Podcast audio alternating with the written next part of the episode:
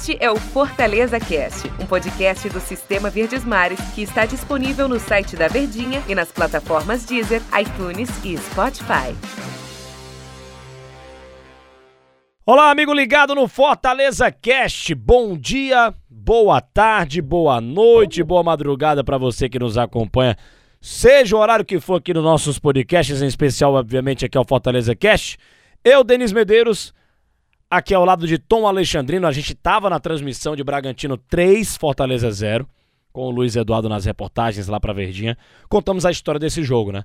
E uma história muito ruim de ser contada, porque foi uma derrota justa, uma derrota merecida do Fortaleza, uma grande atuação do Bragantino, mas uma, uma, uma atuação pífia do time do Fortaleza, jogou nada o Fortaleza, irreconhecível dentro de campo e perdeu por 3 a 0 poderia ter sido até mais. Bom dia, boa tarde, boa noite, boa madrugada, grande abraço, Tom Alexandrino, prazer te receber aqui no Fortaleza Cash. Fala, Denis, tudo tranquilo, né, cara? Grande abraço, grande abraço ao torcedor que tá nos acompanhando aqui com a gente. Dá para explicar esse 3 a 0 Tom Alexandrino? Cara, existem várias explicações, né? As explicações, ela vai na estratégia de jogo, na escolha da dupla de ataque, que desequilibrou todo o sistema e todo o padrão que o Fortaleza talvez buscava para a partida, né? Eu acho que quando você enfrenta um adversário de, da qualidade, do quilate, do calibre do Bragantino, você precisa de alternativas. E essa alternativa que Fortaleza poderia buscar, dentro da estratégia traçada de um adversário que marca pressão, é você também utilizar a seu favor uma jogada que é característica do Fortaleza e que dá certo, né? Que é a ligação direta para encontrar os alas espetados pelos lados e gerar superioridade numérica em meio à pressão de marcação em cima do adversário. Só que Fortaleza não tinha isso, cara. É, dois conceitos básicos, né, da escolha do, do Voivoda. O Henriquez é um centroavante que é para segurar a bola, é para reter, é para gerar espaço, é para segurar, é para fazer o pivô. Ele não fez. De Pietro é o homem da velocidade, é o homem do um contra um, para atacar os espaços, para gerar nas costas dos adversários a jogada mais eficiente. Não funcionou. Então, quando você tem duas peças de ataque nula, como é que a dinâmica do seu time vai funcionar? Como é que a criatividade ela ela ela vai chegar à zona de ataque? Você pode até equilibrar, sair bem com os três zagueiros, passar pelo meio campo com Ederson, Felipe, Lucas Lima vir buscar, girar essa bola com, com Bruno Melo e com o Pikachu, pronto, morreu. E o, e o, o, o De Pietri foi muito mal, cara. Ele é muito jovem, 21 anos. É, você cara, tava comentando sobre ele assim, durante o jogo todo a gente passou a verdade pro, pro torcedor. Ele não jogou nada, ele não conseguiu render nada. Nem o Ângelo Henrique também, foi muito mal na partida. Sim, o ataque dois. do Fortaleza foi muito ruim, o ataque dos gringos, né? O argentino De Pietri e o chileno, o Ângelo Henrique. Aliás, o time todo do Fortaleza não foi bem, mas especificamente o ataque do Fortaleza não funcionou, né, Tom Alexandrino? Dá para explicar também por que, que, que não deu certo nenhuma jogada do Ângelo Henrique, nem do, do De Pietri? Porque eles estavam mal. Individualmente muito mal e eles estavam perdidos na proposta de jogo. Total. Tiveram um, umas duas jogadas do Bruno Melo pelo lado esquerdo que o Bruno Melo recebe e não tem ninguém no corredor. É o Bruno Melo sozinho contra dois, três marcadores do Bragantino. Como é que você vai criar? Como é que você vai induzir o adversário? Como é que você vai chamar a marcação? Como é que você vai criar espaços e entrar na defesa do adversário? Então a escolha pelos dois elas foram muito equivocadas. Eu e é sempre bom ressaltar Muitas vezes o futebol ele é analisado pelo torcedor de uma forma geral é, no contexto resultado. O De Pietri contra o São Paulo ele só fez assistência pro gol. Fora isso, ele foi exatamente o que ele fez contra o Bragantino. Nada. Jogou mal. Aliás, ele participou do jogo quando levou o cartão amarelo. Exatamente. Perdeu muitas bolas. Estou citando o jogo como referência do São Paulo para a gente deixar isso claro. De Pietro ele só deu assistência. Isso para mim não é motivo para titularidade e nem é motivo para colocar o atleta nas alturas. Ele ainda tá distante. Porque é um jovem, veio da segunda divisão do futebol argentino, adaptação a um outro país, primeira temporada. Da mesma forma que colocaram o De Pietri no céu após o jogo contra o São Paulo, não é porque ele fez uma partida muito ruim contra o Bragantino, de uma derrota dolorida, que ele é uma peça descartável, não.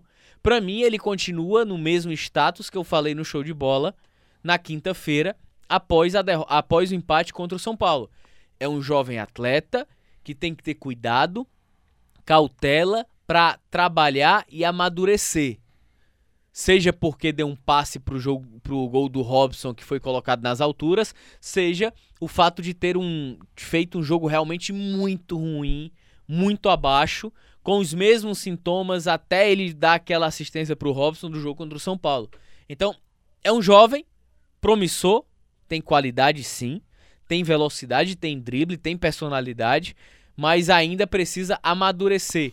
E esse amadurecimento ele não vai ser ou não vai acontecer colocando a responsabilidade dele para ele resolver em um sprint final de Campeonato Brasileiro, onde o Fortaleza precise pontuar e vencer. Agora só um detalhe, né? Complica demais esse resultado. É... Primeiro que era o confronto direto, apesar do Bragantino ter um jogo a mais, porque vai disputar a final lá da Copa Sul-Americana, já jogou contra o esporte. Complica porque o Fortaleza estaciona nos 49 pontos, ele vê no retrovisor, é... você tem ali no, no bolo, né? O próprio Bragantino, o Corinthians, o Internacional, o América Mineiro, Fluminense, Atlético Paranaense, enfim, os clubes que estão na cola ali do time do Fortaleza. O bolo tá gigante ali daquela parte de cima da classificação do Brasileirão. Então, assim, complica demais numa parte do campeonato que não pode oscilar, que não pode vacilar tanto. E ele tem dois confrontos difíceis pela frente. Eu tô projetando os próximos dois jogos já. Tem um clássico rei contra o Ceará que é um time que já provou que está em evolução com o Thiago Nunes. E tem, na sequência, um confronto contra o Palmeiras, que está em muita evolução com o técnico Abel Ferreira. Palmeiras está em evolução, visando até, claro, a, a, a decisão da Taça Libertadores da América. Tá jogando muito bem o Palmeiras. Então, assim, projeção de campeonato brasileiro, projeção do Brasileirão nessa parte final do campeonato para o Fortaleza, começamos a ligar o sinal de atenção, né, Tom? Porque, assim, é aquela coisa que a gente conversou em outros episódios aqui do Fortaleza Cast. Se de repente não vier a vaga para a Taça Libertadores da América, de maneira direta, vai ser frustrante por todo o campeonato que o Fortaleza fez. Eu digo até o time para pré-Libertadores, mas é menos mal. Pior ainda é não se classificar nem para pré-Libertadores. Então, assim, tô trazendo um cenário bem pessimista aqui mas que ele faz um pouco de sentido, porque se de repente o Fortaleza tropeça nos próximos dois jogos, complica de vez a, a, a essa possibilidade de chegar pela primeira vez na história na, na, na Libertadores América. Liga-se o sinal aí de. É, liga o sinal de, de alerta no Fortaleza. Hein? O time tá jogando, não, tá, não jogou bem, não vem jogando bem, perdeu os últimos três jogos e a turma tá chegando. É. Esse é o ponto. Fortaleza ele tem que tomar cuidado porque o cenário de competição ele está começando a ficar um pouco mais temeroso. Ele está trazendo alguns sinais de dificuldade que o Fortaleza precisa administrar. Cara, se o Fortaleza for para Libertadores já vai ser frustrante. Se ele não for, né? Se ele for para pré-Libertadores ah, já sim. vai ser frustrante. Concordo, concordo. Porque ele passou 32 rodadas no grupo principal da Libertadores. Fortaleza não vence a quatro jogos, hein? São três derrotas e um empate. Que fase. Então, o cenário dessa, dessa oscilação no pior momento da competição, ela precisa ser estagnada o mais rápido possível.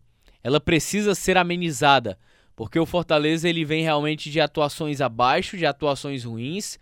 Não dá para colocar sempre na, ah, não tem Crispim, ah, não tem, tem que parar com esse discurso, tem que encontrar solução. Voivoda vem mudando demais o setor ofensivo e essas mudanças elas vêm prejudicando o desempenho da equipe, o encaixe. Ainda acho que o Lucas Lima não, por mais qualidade que o cara tenha, ainda não consigo enxergar essa titularidade que pintaram para ele no Fortaleza. É um jogador que para mim ele ainda não se provou. E aliás está suspenso, não vai jogar o clássico, né? Tomou o terceiro cartão amarelo, tá fora do jogo. E, e dentro desse encaixe, talvez naturalmente o Matheus Vargas deva retornar como peça ali no meio, né? Como como era, né? Inclusive na Copa do Brasil, como jogou, né? Naquele 3 a 0 sobre o Ceará. Que Fortaleza vinha numa crescente muito forte dentro da temporada. Então, o momento é ligar o sinal de alerta. O sinal de alerta ele tá ligado porque o Fortaleza vem tropeçando com frequência. Não é só pela turma que vem chegando, mas ele perdeu dois duelos diretos, foi contra Corinthians e também agora contra o Bragantino, uma derrota dolorida. E o Voivoda ele precisa ter fixar mais suas convicções. Ele precisa ter mais as suas convicções em jogo do que no sentido mais grosso da palavra, parar de inventar e insistir nas invenções, como foi a dupla de Pietri e Henrique. Para mim não existe essa dupla nesse momento. Pode ser que na próxima temporada, se os dois, é, os dois permanecendo, o De é um ativo do clube, né? Mas os dois permanecendo pode ser uma dupla que aconteça e que jogue muito. Mas nesse momento é uma dupla para mim que não existe. Tom, deu nosso tempo aqui. Fica aí Valeu, a lamentação pro time do Fortaleza. Grande abraço, hein? Grande abraço, hein, Caga. Valeu, valeu, valeu você também, torcedor do Fortaleza, que nos acompanhou aqui no Fortaleza Cast. Até a próxima edição, buscando outros assuntos para falar do Fortaleza. Grande abraço a todos. Tchau, tchau. Este é o Fortaleza Cast, um podcast do Sistema Verdes Mares que está disponível no site da Verdinha e nas plataformas Deezer, iTunes e Spotify.